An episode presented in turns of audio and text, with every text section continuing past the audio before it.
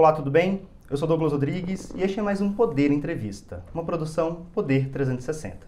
O convidado de hoje é o secretário do Tesouro e Orçamento, Bruno Funchal, do Ministério da Economia.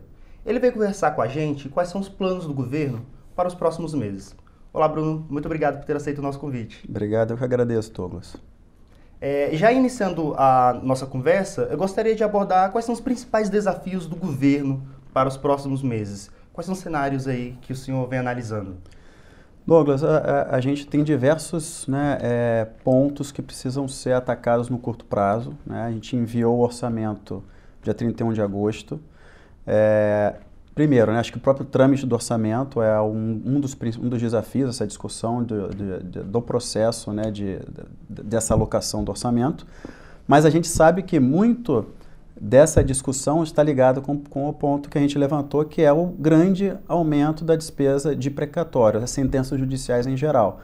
Então a gente observou um crescimento exponencial, né, só para vocês terem uma ideia. É, se a gente observar crescimento né, de um ano para o outro, a gente tinha uma despesa de 54 bilhões ela passou para quase 90 bilhões. Então foi um aumento de 34 bilhões. É um aumento que chega próximo ao aumento de, da Previdência. Então a Previdência, que é uma despesa de 750 bi, tá? É, vai ter um crescimento similar ao de precatório. Tá? E aí o que, que aconteceu? Com o aumento do precatório, ele comprimiu as demais despesas e políticas públicas que precisam ser feitas, na verdade, ficaram perdendo espaço no orçamento.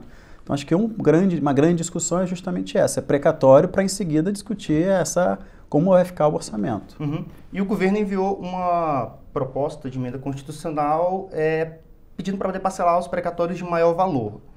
É, nessa semana o senhor esteve na Câmara justamente para poder debater o tema e ouviu muitas críticas. É, o, o vice-presidente da Câmara, Marcelo Ramos, até propôs é, outra PEC é, sugerindo a retirada dos precatórios do teto. Como é que o governo avalia essa sugestão?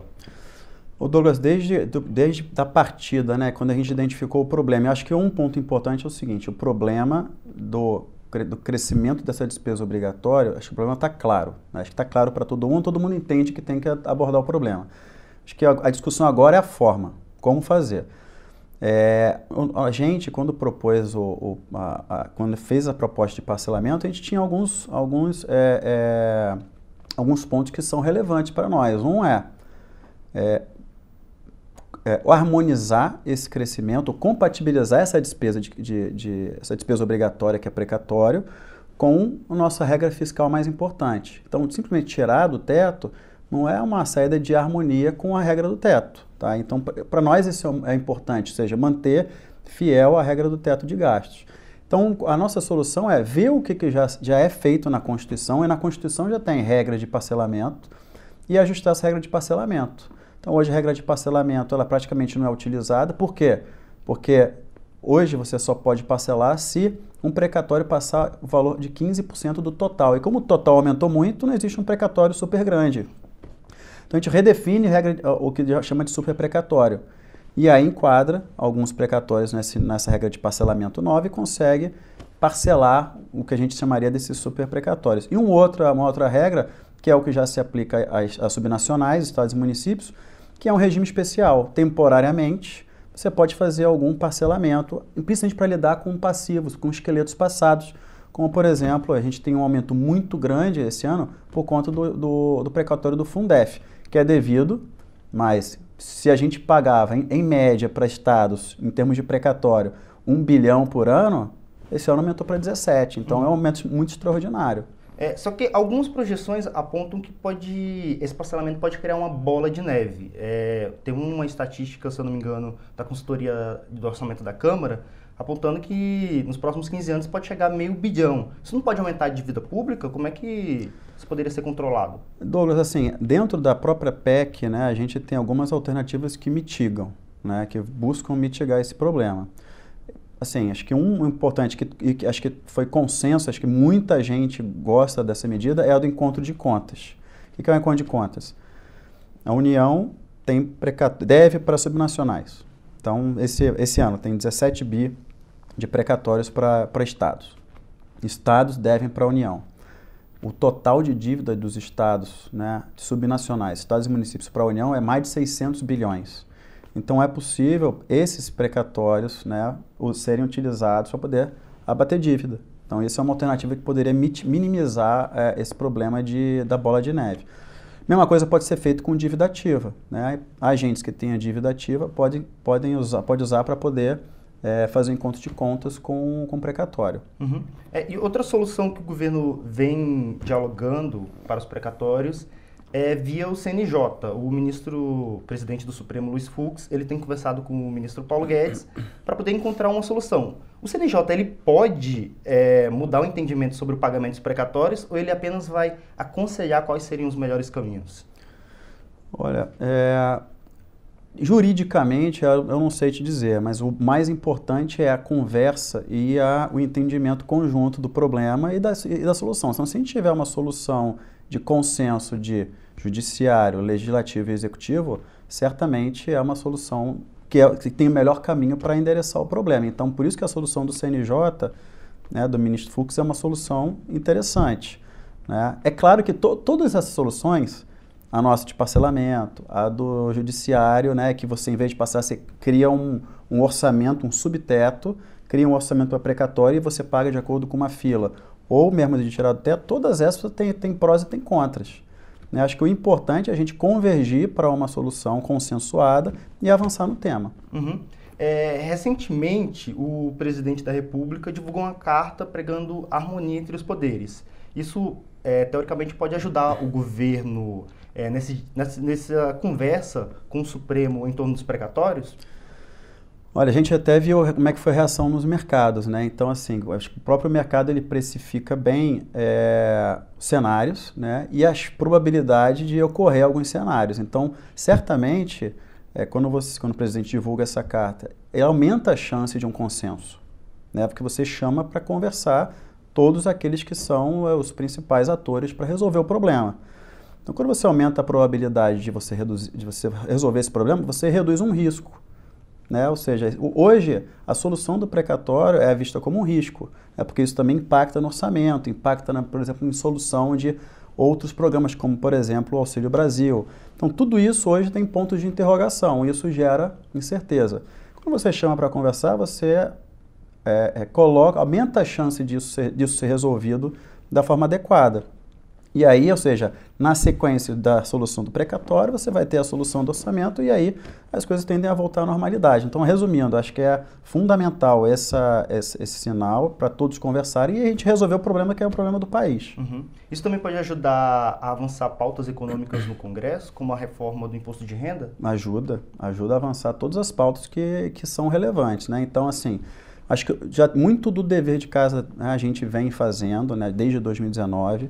Então, isso acaba se refletindo nos números. Então, se a gente olha os números fiscais, no início do ano a gente tinha uma projeção de déficit de 3,5% do PIB, caiu para 2,5%, caiu para 1,8%. A gente já projeta para o orçamento do ano que vem um déficit de 0,5% do PIB, talvez pode até ser superávit. Reduzir, primeiro o governo a reduzir despesa, né, como proporção do PIB. Então, tudo isso é importante. Agora, tem que continuar as reformas, a gente não pode parar. Uhum. E isso pode ajudar, sim, e o que, que é importante para isso? Continuar no processo de controle das contas públicas, consolidação fiscal e andar com reformas que melhorem o ambiente de negócios. Então, marcos regulatórios, cabotagem, ferrovia e, inclusive, a reforma do imposto de renda, que pode ser uma forma de devolver né, para a população é, o benefício de você fazer o controle de, de conta, de despesa. Então, assim, vai ser o primeiro governo que vai entregar despesa menor do que o que ele pegou, despesa como proporção do PIB. Por que não pegar esse ganho, dado né, que a gente conseguiu obter pelo controle das contas públicas, e devolver via é, menos imposto? Acho que agora é um, é um momento de, de avançar nessa pauta. É, um, uma das críticas à reforma do imposto de renda é de que ela pode aumentar o déficit público. É, o senhor está dizendo que pode até acontecer um superávit, um saldo positivo nas contas no próximo ano. É, isso é possível até com a reforma do imposto de renda, você poderia explicar? Eu acho que vai depender, né? Acho que assim, a reforma do imposto de renda hoje, a projeção para 22 de, é, de perda de arrecadação pela receita é algo em torno de 23 bi. É, e a gente tem visto a arrecadação surpreender. Né? Então, é possível que no próximo relatório, agora em setembro, tenha novas projeções de receita e que isso se compense. Mas, assim, independente disso, o, esses 23 bilhões é 0,25% do PIB. Tá? É, seria uma piora no déficit, mas é uma piora controlada. Né? Então, de novo, a gente está vindo né, de déficits acima de 1%, 1,5%, e, e talvez entregar uma coisa próxima de déficit zero. Eu acho que é importante extrair algum benefício do controle de despesa, porque gente, no passado, o que, que, que se tinha? Controlava a despesa e criava uma outra despesa para poder transferir para a população um benefício. Ou mais ainda, tinha aumento de receita, você, você criava uma despesa nova para poder gastar o que você tinha ganho. Agora a lógica é o contrário, a gente pode criar um círculo virtuoso em que você melhora a receita, melhora o nosso resultado fiscal e aí a partir disso você devolve com uma menor carga tributária para a população. Uhum. É, outro assunto que eu gostaria de abordar é sobre a dívida pública. É, muitos especialistas é, estimavam que ela ia chegar a 90%, 100% do PIB no início da pandemia. Isso não se concretizou e agora o governo está até sinalizando para algo em torno de 80% do PIB no próximo ano. É, só que ao mesmo tempo, é, os juros é, cobrados pelo mercado, por causa de todo esse risco político nas últimas semanas, vem atingindo as, as taxas máximas. É, como é que o Tesouro vem se preparando para esse cenário de volatilidade? É, é um risco controlado? Douglas, assim, acho que a gente tem um cenário amplo aqui. De fato, ó, a gente estava com uma dívida de 75% do PIB antes da pandemia e o nosso objetivo era baixar para baixo de 70%, para ficar próximo aos países que são comparáveis ao Brasil. México, é, é, Colômbia. Subiu para 89%. Por quê? Para pagar a conta da pandemia. A gente teve um déficit de 10% do PIB e esse déficit ele foi financiado como? Dívida. E a gente tem que fazer um trabalho de pagar essa conta, porque a gente não vai ficar empurrando para as próximas gerações essa, essa, essa despesa que a gente fez. Esse ano, com o crescimento econômico, né, ou seja, e com essas medidas muito focalizadas, o nosso déficit foi menor, está sendo menor, e a nossa dívida está reduzindo de 89% do PIB para 81% esse ano. E a gente projeta algo próximo de 80% em 2022, tá? Então, acho que esse é um ponto positivo. E isso está casado com essa melhora do, dos resultados fiscais. E por que, que tem um resultado fiscal melhor? Primeiro, porque a gente né, segue o teto de gasto, né, ele controla a despesa, e aí toda a receita, dado que você está com a despesa controlada, vira melhora de resultado. E aí e reduz dívida. Então isso mostra que o teto está funcionando. Beleza. Só que olhando, isso é olhando daqui para trás. Olhando daqui para frente, você tem algumas interrogações. Então, uma das duas principais interrogações que trazem esse risco é qual é a solução do precatório e como vai ser o novo programa de renda, o novo Auxílio Brasil. Eu acho que quando a gente é, sentar, discutir e endereçar esses dois, esses dois problemas, esses, essas duas questões que precisam ser resolvidas, esse, essa, essa percepção de risco vai cair e as curvas de juros, a taxa de juros vai, vai voltar a descer. Eu acho que é, é, é por isso que a gente precisa atacar agora esses dois assuntos. Agora, para a volatilidade, como é que o Tesouro se prepara, a gente tem o nosso colchão de liquidez, né? Então a gente tem no caixa do Tesouro um, um colchão robusto que nos permite né, olhar as condições de mercado e entrar no mercado. Né, Ele está pra... na faixa de quanto hoje? O colchão, Isso. algo em torno de um trilhão. Tá? Isso permite a gente é, pagar os próximos nove meses de vencimento da dívida. E é importante justamente para você lidar com esses períodos de, de, volatilidade. Então, você também tem, tem a volatilidade de incerteza em relação à pandemia, tem questões políticas, e aí por isso que é importante a gente ter esse, esse colchão robusto, resultado não só né, desse, desse bom trabalho de gestão mesmo de emissão, mas também de outras medidas, como por exemplo, é, recursos que estavam nos fundos, né, dos fundos, né, é, dos fundos públicos. É, é quando a gente aprovou a PEC emergencial, que é a Emenda Constitucional 109, permitiu a gente pegar o recurso dos fundos, 170 bilhões, e reforçar o colchão de liquidez. Devolução dos bancos públicos, BNDES, Caixa, devolvendo recursos que tinham sido emprestados pelo Tesouro lá atrás, no, nos governos anteriores. Então, tudo isso reforça o, o, o, caixa do tesouro né, e permite que a gente consiga lidar, passar bem por, essa, por, essa, por esses problemas de volatilidade. Isso até na eleição presidencial também, que normalmente é um período no qual há grande volatilidade nas taxas. É, sem dúvida. A gente, é importante chegar com um colchão de liquidez robusto para isso, dependendo da situação, se tiver instabilidade, se tiver muita volatilidade, tiver o mercado tiver muito pressionado, o tesouro pode né, ter essa liberdade de é, calibrar é, como entra no mercado, né? quando vai emitir mais, quando vai emitir menos, porque a nossa necessidade de emissão é grande. Esse ano, nossa necessidade de emissão é de 1,7 tri. Né? Uma parte disso é para rolar dívida, outra parte é para financiar o déficit. Então, todo ano tem isso. Né? E como a nossa dívida aumentou, a gente tem essa necessidade de todo ano emitir muito.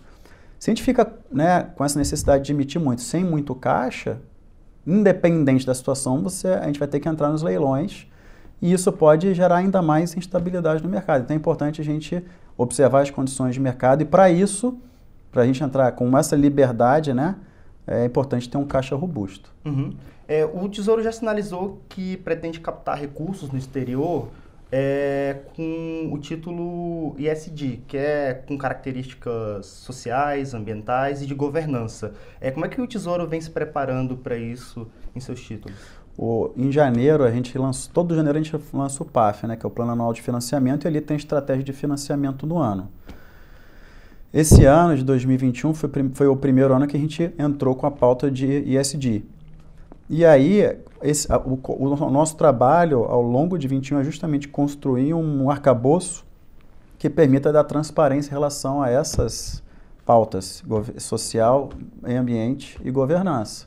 Então, a construção do framework é que vai permitir que os investidores avaliem o Brasil nessas dimensões. A partir disso, é que vai isso dar base para fazer no futuro alguma emissão com o título ISD. Já tem alguma previsão de quando pode vir essa emissão? Ah, eu acho que, pelo que eu tenho conversado com a turma, eu acho que talvez segundo semestre de 22. Uhum. Tá? E o valor vai ser divulgado então mais para frente? É, isso é a, a ser estudado. Compreendo. É, e outro é, risco que o senhor comentou sobre o orçamento. É, no projeto do governo não está definido qual vai ser o valor é, das emendas de relator que no ano passado, é, na elaboração do último orçamento, foi bastante relevante e trouxe até preocupação com o mercado, porque os congressistas subestimaram algumas é, despesas do governo para poder espaço para essas emendas. É, por que, que isso não foi definido no, no orçamento? E há risco dos congressistas quererem colocar emendas para eles ali, aumentar?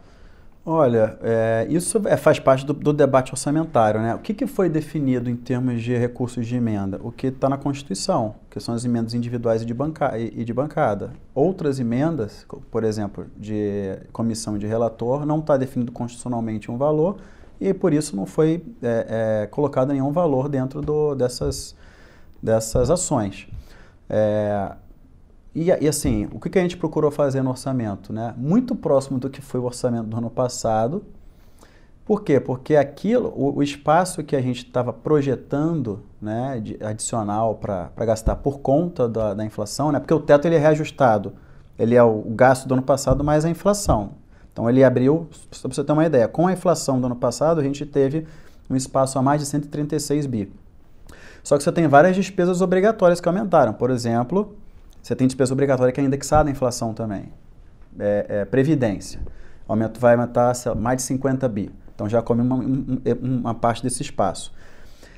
É, o que sobraria desse espaço, basicamente, ter, foi consumido pelo aumento do precatório. Então, assim, o orçamento do ano passado, desse ano ele é próximo do ano passado, sem fazer muitos, é, é, sem aumentar muito nenhuma despesa específica, mas por quê? Para poder aumentar compensar esse aumento de precatório, porque todo precatório, o pagamento de 100% do precatório está previsto nesse orçamento. Uhum. Enquanto não tiver nenhuma discussão, nenhuma mudança em relação ao precatório, ele está previsto dentro do orçamento dentro do teto. Então, assim, é, resumindo, né, respondendo a sua pergunta, vai depender desse processo orçamentário, vai depender do debate do orçamento na comissão, para essas alocações. Agora, vai, é uma, uma, alocação que precisa ser feita entre despesas discricionárias. Uhum. Né? E não pode, a gente não pode cometer o mesmo erro do, do, do passado, que é revisar para baixo despesas obrigatórias para poder aumentar a despesa discricionária. É, o senhor comentou sobre a inflação que ela fez com que o teto aumentasse um pouco. Só que tantos economistas como o próprio governo vêm errando nas projeções para a inflação até o final do ano. É, o IPCA divulgado nessa semana apontou um número bem acima do esperado. É, essa inflação até o final do ano vai correr todo esse espaço do teto? Eu não acho que vai correr tudo, mas vai correr uma, uma parte significativa, tá? Então pode sobrar quanto? Ah, é difícil dizer, porque ainda vai depender muito da discussão do precatório, né? Assim, o que, que eu posso te dizer? Para cada 1% que é de aumento de inflação em relação à nossa projeção, lá, usada lá em julho, é, reduz o espaço de discricionário em 8%, em, em, 8, em 8 bilhões. Por quê? A gente tem um monte de despesas obrigatórias que são indexadas à inflação. Se aumenta 1% a inflação, essas obrigatórias aumentam 8 bilhões, e aí o espaço discricionário reduz em 8 bilhões. Então é isso. A gente fez o orçamento a partir da grade de parâmetros que a SPE calculou, início de julho. Naquela época a inflação projetada para a NPC era 6,2.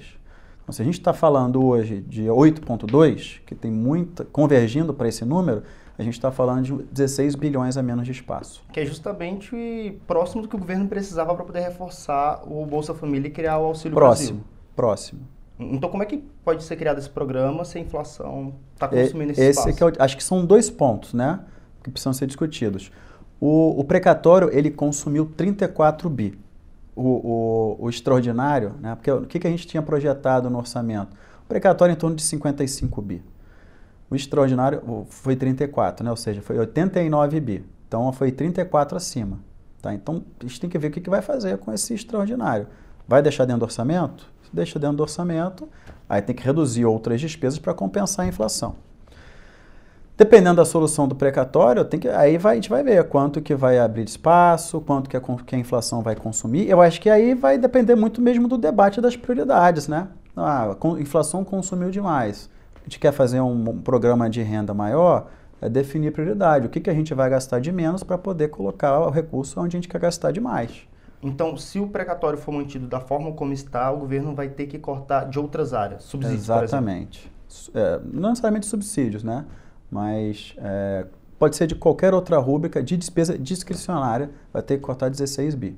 E, e é quando é isso. é que isso seria sugerido? Quando é que isso pode ser definido? Ficar mais claro.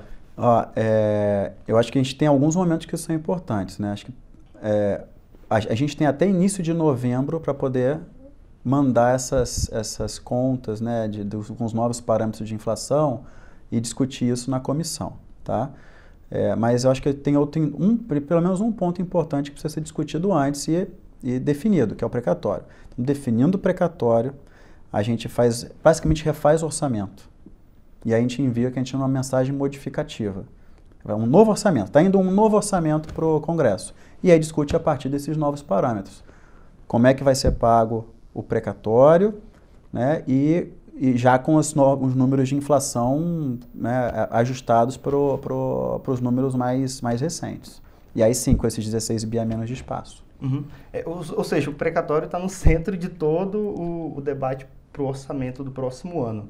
É, só que na comissão, por exemplo, da Câmara, é, o senhor mesmo ouviu muitas críticas de que isso pode piorar o ambiente de negócios. É, o governo parcelar uma dívida, isso não pode é, sinalizar de forma ruim para o investidor? Não, acho que não. Na verdade, com certeza não. Tá? Por quê? Porque o investidor, acho que o que. O, muitos estão conectando isso como o estresse do mercado. Eu conecto o estresse do mercado com a incerteza da solução desse problema não em relação ao parcelamento em si. Por que, que não, não, não coloca em dúvida ah, o tesouro não pagar? Tal? Porque isso não é uma dívida financeira. A dívida financeira está bem e, a nossa, e o nosso caixa está mais forte do que nunca. Se você conversa com, os, com as agências de rating, né, eles não consideram, ninguém considera é, dívida de precatório como dívida pública, tá? que a gente tem, dívida financeira. Então, são coisas diferentes. O problema não é a minha capacidade de pagar ou não. Isso sim poderia gerar incerteza e prêmio de risco. O problema é compatibilizar esse aumento com o teto de gasto. Tá? Então, acho que é muito mais discutir a forma como vai resolver o problema e endereçar logo o problema do que ah, parcelar traz esse risco. Não vejo essa, essa isso. Acho que o risco é para resolver o problema, entendeu? Uhum. É, quais são as maiores resistências a, a essa PEC? Os governos estaduais, por exemplo? Ah, eu acho que tem os detentores de precatório, né? Então acho que tem essa tem resistência, tem os governos. Quais são os principais detentores de precatórios? Ah, acho que é bem pulverizado no mercado. Acho que você tem até fundos que compram precatórios, então de forma, assim, de fato é um direito que as pessoas estão, os agentes econômicos estavam esperando receber e agora deu problema e, e isso tá, né, está sendo discutido. Então traz essa, essa incerteza e quem está esperando receber vai querer receber. Então isso é uma resistência os governos estaduais também. Agora, a gente também tem, em paralelo, né, com a AGU, conversando via Suprema uma alternativa para conciliar os dos governos estaduais. Então, acho que são várias frentes que precisam andar simultaneamente, porque é um problema que precisa ser resolvido. Então, se precisa ser resolvido, a gente tem que ah, investir exatamente nessa solução. Então, a gente, paralelo, além de discutir, por exemplo, no Congresso, está discutindo com o CNJ e tem que discutir no Supremo uma forma, pelo menos, para endereçar uma conciliação com os estados. acho que isso vai ajudar muito a resolver essa equação. Uhum. É, já alguma conversa com o relator para quando que ele pode divulgar um novo relatório? Eu acho que tem a, a, a leitura do relatório é no início da semana que vem. Uhum. É, e como é que está a conversa com a base do governo na Câmara para poder avançar com esse projeto? Eu acho que assim, não só a base, acho que todos estão, estão bastante é, antenados que esse é um problema do Brasil e que precisa ser resolvida. Então, acho que a relevância né, do tema ela é percebida por todo mundo, não só pela base. Uhum. É, o, outro ponto que vem dificultando justamente isso é, é o debate, a briga do presidente Jair Bolsonaro com o Supremo. Como a gente já conversou, o presidente divulgou uma carta buscando maior harmonia. É, o senhor acha que precisa de mais apoio do presidente nessas pautas econômicas para que elas andem no Congresso ou isso não tem relação? Eu acho que esse, esse passo né, dessa carta do presidente que, deu, que o presidente deu né, essa semana foi fundamental para a gente, é, né, para o governo andar com as pautas que são prioritárias, né? São prioritárias não só do governo, mas do Brasil. Então, esse é o problema. O problema do precatório não é um problema desse governo. É um problema de Estado, é um problema que vai, vai durar esse ano, ano que vem, vai, vai transcender para outros, outros governos. É, é, programa de, de, de renda também é uma demanda da sociedade, não é uma coisa também específica do governo. Então são pautas que são né, pro Brasil que precisa da união de todos. E o passo do presidente foi um passo importante para, de novo, trazer essa, né, essa conversa, essa harmonia que é, que é, é só na conversa política que a gente consegue endereçar os problemas. Sem, sem essa conversa e sem, é, é, é, sem essa harmonia de entendimento, dificulta. Uhum. É, e, Funchal, já mudando um pouco de assunto, é, gostaria que o senhor comentasse as recentes mudanças que o ministro Paulo Guedes vem fazendo no Ministério. O senhor começou no time A do, do, da equipe econômica como secretário do Tesouro. Depois o senhor foi comandar a, fa a Fazenda. É, houve um desmembramento do Ministério de Paulo Guedes, é, a pasta da Previdência e Trabalho acabou saindo e teve uma reformulação no nome. Só poderia explicar por que, que agora se chama Secretaria de Tesouro e Orçamento? O que, que mudou? Mudou o seguinte, acho que a, a gente tinha, é, primeiro, né, acho que é um, acho que a Fazenda, ela normalmente ela costuma agregar ao lado da despesa e da receita. E a Fazenda, como estava, Secretaria Especial de Fazenda, na verdade não, na verdade ela tinha Tesouro, Orçamento, Secretaria de Política Econômica, Secretaria de Avaliação. É, e isso acabava gerar, gerava um pouco de confusão, assim, o que está dentro da fazenda? E aí muitas vezes a gente via as pessoas achando que a tesouro estava fora, que a receita estava dentro. Então acho que, primeiro, para focar no principal objetivo da secretaria, que é controle de despesa, todo o ciclo orçamentário, né, desde, a, desde o orçamento, né, ou seja, a elaboração do orçamento e a execução, que é o tesouro, e depois a avaliação dessa execução, né, que é, seria a avaliação de políticas públicas, ou seja, focar no, pelo lado da despesa. E para comunicar né, corretamente o que, que é a secretaria, é exatamente dizer, ó, aqui dentro está tesouro e orçamento. Então, por isso que o nome agora é Secretaria Especial de Tesouro e Orçamento. E aí, acho que, acho que é bem claro o que está dentro da Secretaria, Tesouro e Orçamento. É, é, como se o Ministério da Economia, antigo, antigo Ministério da Fazenda, ou É seja, isso. uma forma de reduzir, tirar uma redundância no nome. tinha uma redundância no nome e acabava confundindo, porque a fazenda em geral era para tem receita dentro, sendo que essa sendo que essa fazenda não tinha receita. Então gerava uma confusão. Acho que esse primeiro passo é isso, é focar nas- na, no nosso, no nosso, a nossa atividade, que é controle de despesa, né, dar o foco, acho que é importante nesse momento, e deixar muito claro o que, que a gente faz, que é isso, é lidar com o orçamento e com o, com o tesouro. Uhum. É, e com a saída do- da Secretaria de Previdência e Trabalho da pasta do Paulo Guedes, é, muitas pessoas interpretaram isso como uma perda de força do ministro. É, isso realmente aconteceu? Não, não. Não, assim, acho que já, já, já, a gente já estava em elaboração uma grande reestruturação.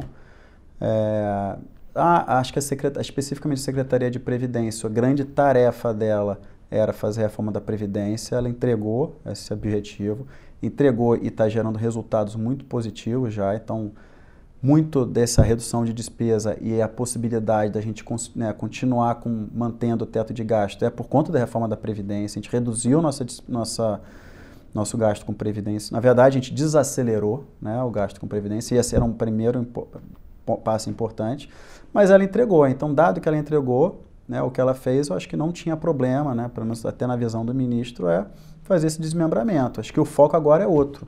E aí são nessas outras áreas, principalmente receita, né, discutindo reforma tributária, aí a discussão de orçamento e despesa, acho que os principais focos são esses. Uhum, perfeito. Acho que era isso que eu gostaria de abordar na entrevista, Funchal. Muito obrigado por ter aceito o nosso convite e ter vindo aqui ao estúdio do Poder 360. Obrigado, Douglas, o prazer é meu. Até mais.